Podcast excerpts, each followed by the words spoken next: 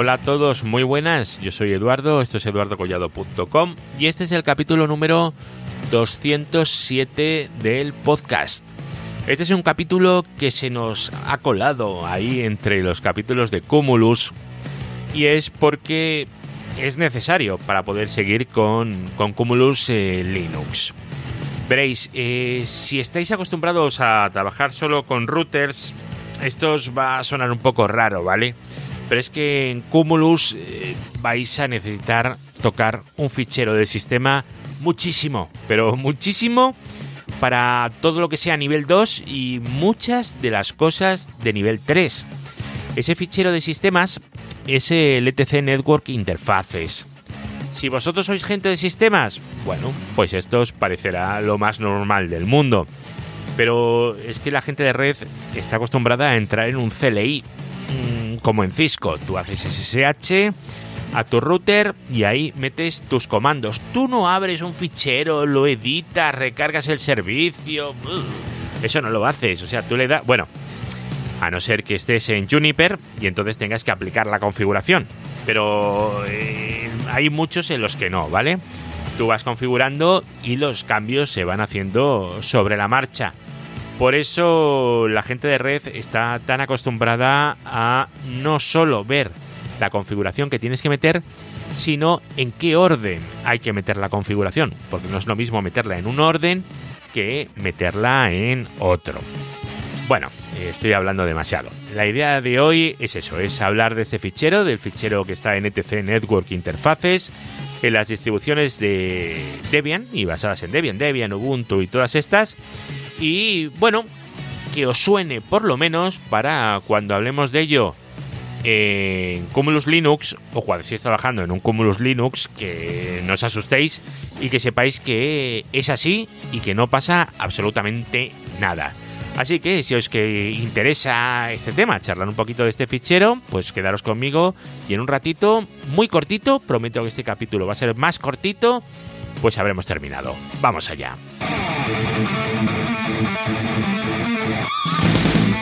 Redes, hosting, tecnología, eduardocollado.com.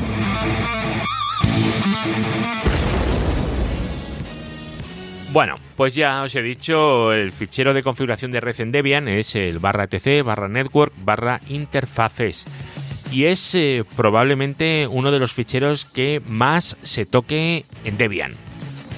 O por lo menos el primero o el segundo. Porque, claro, eh, en un servidor no tiene ningún sentido utilizar el Network Manager ni ninguna cosa de estas. Eh, no vas a instalar eh, un gestor automático de configuración de red para un servidor.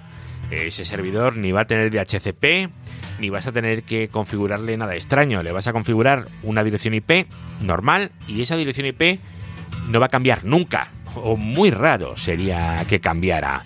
O lo vas a meter en una VLAN, pero es que va a ser una vez y ya está. No vas a estarlo cambiando. Entonces todo eso se define en el fichero etc network interfaces. Bueno, ¿qué tenemos que configurar ahí? Bueno, pues por defecto ahí lo que configuramos en la configuración más simple posible es la dirección IP, la IPv6 también, porque hay que configurar ya IPv6 y bueno, la máscara y le decimos cómo se llama la interfaz y que lo levante nada más, no, no tiene más misterio. Pero claro, eh, no tiene misterio, pero hay que saberse la sintaxis. Veréis. Os cuento, hay unas cuantas palabras que hay que, que saberse. Que todo esto que voy a decir, además de mostraroslo aquí en la pantalla del podcatcher, lo vais a poder ver en, bueno, del podcatcher, si es que utilizáis un podcatcher que soporte esta funcionalidad, porque por desgracia eh, no se soporta siempre. Incluso ayer vi una foto de, de alguien del grupo que mientras hace ejercicio en su casa se lo ponía en una pantalla, creo que era el tuning. Con el tuning, el tuning tampoco se ve. Entonces, pues es, es una pena. Solo tenéis la voz, pero bueno, si solo me oís y no veis eh, las imágenes en vuestro podcatcher, siempre podéis ir a las notas del programa. Veréis, los ficheros de estándar de, el ETC Network Interfaces suelen empezar con un auto y una interfaz. Por ejemplo, auto ETH0. Auto ETH0. ¿Eso qué significa? ¿Que configura automáticamente la interfaz? No. El auto lo que hace es decir que el interfaz ese tiene que levantarse en el momento que se resete el equipo, en el momento en el que el equipo arranque. Entonces si yo pongo auto ETH0, significa que cuando arranca el equipo, esa interfaz va a levantar. Si no lo ponemos, eh, la configuración va a ser válida, pero cuando arranquemos, el puerto no va a levantar. Y si el puerto no levanta, no tendremos conectividad IP con ese host. Vale. La siguiente línea, la siguiente línea es donde definimos cómo va a aprender eh, esa interfaz el direccionamiento IP. Y lo primero que hacemos es un IFACE, IFACE, uy, IFACE, perdón, ¿vale? Y face eh, que sirve para indicar cuál es el interfaz. Hemos dicho ECERNE 0, ETH0, pues IFACE, ETH0. Y ahora vamos a decirle cómo va a ser ese direccionamiento. INET. INET o INET 6, ¿vale? Depende si estamos en IPv4 o en IPv6 nos va a indicar si eso va a ser un loopback, va a aprender el direccionamiento por DHCP o si el direccionamiento se define de forma estática. Bueno, realmente si estamos hablando de IPv6, además eh, de loopback, DHCP o static, ahí le podemos decir auto. Auto lo que va a indicar, eh, si ponemos inet6 eh, auto, es que el, direccionamiento lo va, a, que lo va a aprender por Slack, ¿vale? El Stainless Address Auto Configuration. Si no sabéis qué es, pues recordad que hay un par de capítulos eh, fantásticos sobre IPv6 en este mismo podcast. Vais a eduardogollado.com y en el buscador ponéis IPv6 y ahí os va a salir de todo, ahí os explica todo esto. Bueno, pues entonces tendremos auto ETH0, levante el ETH0 y face ETH0 y net static, por ejemplo. Static eh, define el direccionamiento IP de forma estática, es decir, ponlo a mano. Vale, pues dentro tabulamos para que quede más mono y lo podamos ver bien. Ponemos address, la dirección, netmask, la máscara y el gateway. Vale, perfecto. Y si en vez de poner iface ETH0 inet static ponemos iface ETH0 inet 6 static, será igual pero con IPv6, solo que el netmask en vez de ser 255.255.255.0 pues pondríamos, eh, yo qué sé, pues 5664 eh, la máscara que corresponda. Vale, eh, eso es lo que tenemos. En address la dirección IP, en netmask la máscara y el gateway pues va a ser la, ruta por defecto al final, ¿vale? Es, es, importante. La ruta por defecto para ese interfaz. Por defecto ni estáis en VRFs ni nada raro, ¿vale? Con lo cual por defecto es la ruta por defecto. Estamos hablando de un servidor normal. ¿Vale? Entonces eh, editamos ese fichero guardamos la configuración. ¿Y qué pasa? Pues que no ha hecho nada. Sigue exactamente igual.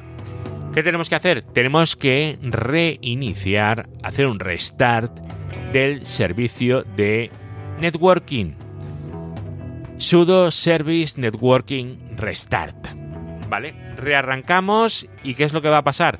Pues que los interfaces van a caer y van a volver a levantar si es que está bien el fichero de de network, eh, el fichero del TC Network Interfaces. Si estuviera mal, quedaría bajo. Por eso os digo que es, eh, es delicado y que lo tenéis que configurar bien. Vale, bueno, pues eh, una vez que tenemos ya lo que sería la configuración más simple posible, podemos añadir más cosas. Vamos a imaginar que tenemos dos puertos, el ETH0 y el ETH1 y queremos que haya un bridge entre ellos, es decir, que lo que entre por uno eh, salga por otro.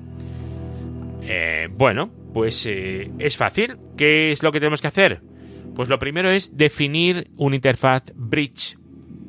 ¿Cómo lo definimos? Pues ponemos el interfaz va a ser el BR0, bridge 0. ¿Cómo decimos que levante automáticamente el bridge? Exacto, con la palabra auto, exactamente igual que Ethernet.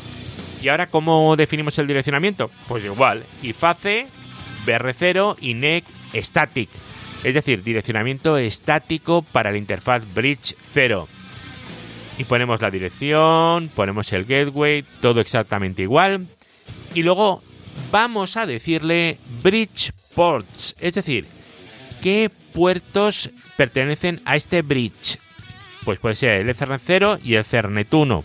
Al poner eso, lo que hacemos es que los dos Ethernets pertenecen a este bridge.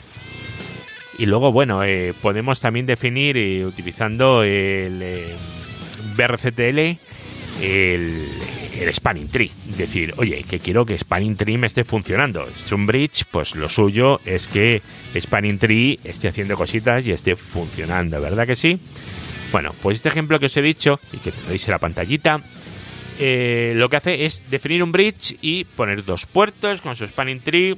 Vale, está bien. Más cosas que podemos hacer con el fichero etc Network Interfaces. Pues mirad, una cosa que podemos hacer es eh, definir varias IPs en el mismo interfaz. Esto es eh, está bien y además hay una hay una novedad para los más viejos del lugar. Antiguamente definíamos el Ethernet 0, 2.0, 2.1, 2.3, 2.3 y así todo lo que nos diera la gana para irle poniendo direcciones. Bueno, eso ahora ya tenemos el hiperroute 2, el paquete hiperroute 2 y, y, no hay que hacer eso, ¿vale? Ahora lo hacemos de otra manera. Ahora ponemos, bueno, todo exactamente igual, IFACE TH0 y NET Static, Address y Gateway, ¿vale? Ahora debajo, IFACE TH0 y NET Static, el address, el address, ¿vale? Y cada vez que queramos poner una dirección nueva, pondremos un IFACE ETH0 y NET Static. Del mismo rango o de rangos distintos, ojo, ¿eh? O de rangos distintos. ¿Esto, ¿Esto está bien? Bueno, pues esto es una cochinada, pero muy gorda, ¿vale? Definir varias IPs en el mismo interfaz. Pero es interesante que tengáis el concepto. A ver, esto no os lo recomiendo, pero bueno, si no hay más remedio lo podéis hacer, pero no os lo recomiendo, ¿eh? ¿Cuál es el concepto de esto? ¿Por qué os hablo de, de esto, de que se puede hacer? Pues porque los routers, cuando sigamos hablando de Cumulus, hay una cosa que son las direcciones de loopback, ¿verdad? Entonces, en Cisco definimos la loopback 0, la loopback 1, la loopback 827 y le damos una IP a cada una. En Cumulus, eh, aunque creo que ya se puede, históricamente había una única loopback y había muchas IPs en la misma loopback. Entonces, claro, es la loopback, era la, la LO, el interfaz LO. Entonces, por eso, ese sí que podía tener varias direcciones IP en el mismo interfaz. Porque estamos hablando de una loopback. En vez de definir muchas loopbacks, lo que hacemos es definir una loopback. Teníamos la trampa de poner la L, LO 2.0, 2.1, 2.2, 2.3. Pero bueno, que es que no es necesario hacer eso, ¿vale? Tenemos el hiperroute 2 y lo tenemos ya disponible yo creo que en casi cualquier distribución de, de Linux. Eh, a lo mejor no, pero vamos, hasta donde yo sé, sí, es una forma muy muy común de trabajar y nos permite poner varias IPs en el mismo interfaz sin necesidad de definir eh, subinterfaces. Vale. Luego hay... Uy, no estoy metiendo cortinillas. Estoy grabando sin cortinillas. Voy a meter una... Ahí, venga, cortinillas. Sí, parece cambio de tema y todo. Porque si no es un rollo y hablo demasiado tiempo. Veréis, en la documentación de, Debian, en la wiki, eh, en bonding, cuando habla de bonding, viene un ejemplo que me ha gustado mucho y realmente lo he fusilado y lo he puesto aquí, directamente en el, en el post, en eduardocollado.com, porque me ha parecido muy bueno, ¿vale? Os pongo el enlace, ¿vale? Para que veáis de dónde lo he sacado, no, no me lo callo.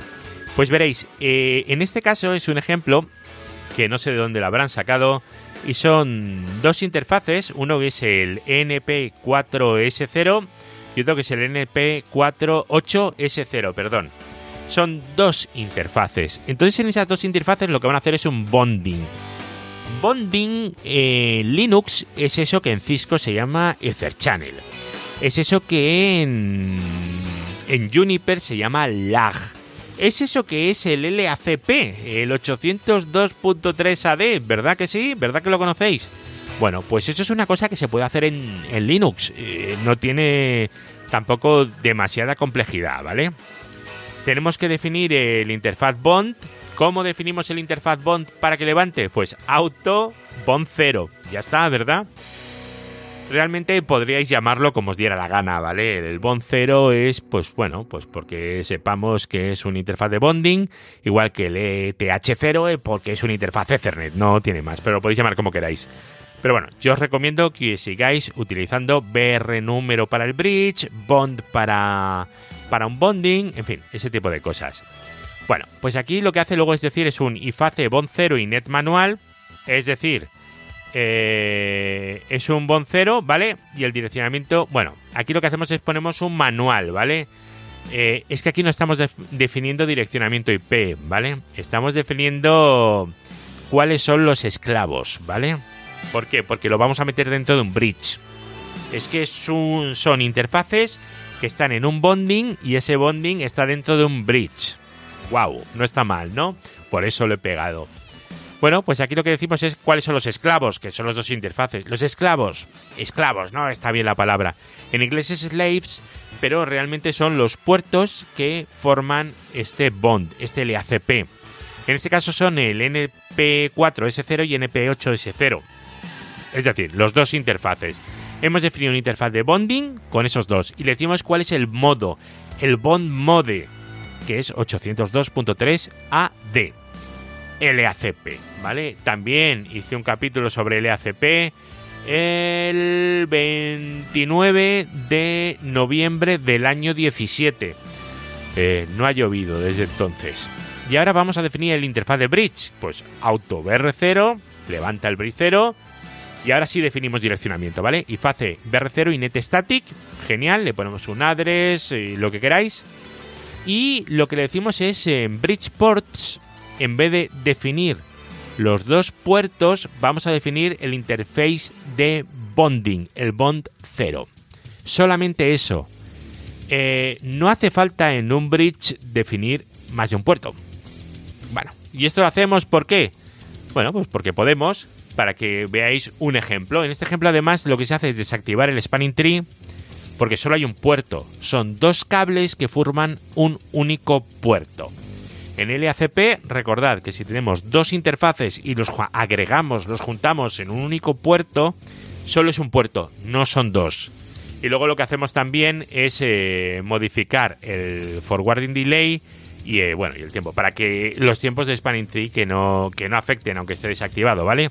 Del bridge, que, levante automáticamente. Eso sería lo que podríamos poner en Cisco con un, ¿cómo era? Un por fast Cuando definimos un spanning tree por fast pues es esto, es definir los temporizadores a cero, ¿vale? Los del FD y el max weight. Es exactamente lo mismo. Bueno amigos, pues eh, este era el capítulo de hoy. Simplemente que tengáis en cuenta que tenemos ese fichero súper importante y súper crítico.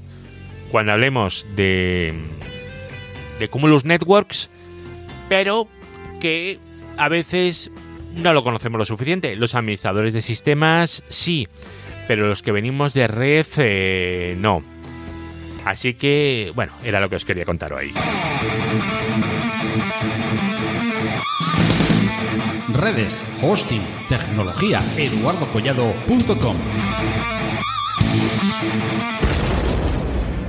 Pues nada, daros las gracias por, por estar aquí escuchando esto.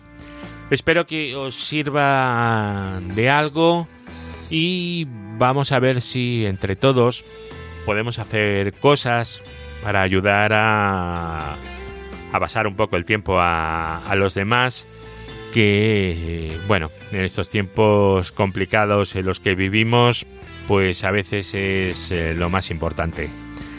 Así que amigos, amigas, eh, mucha suerte, mucha salud y que el futuro no sea amigable.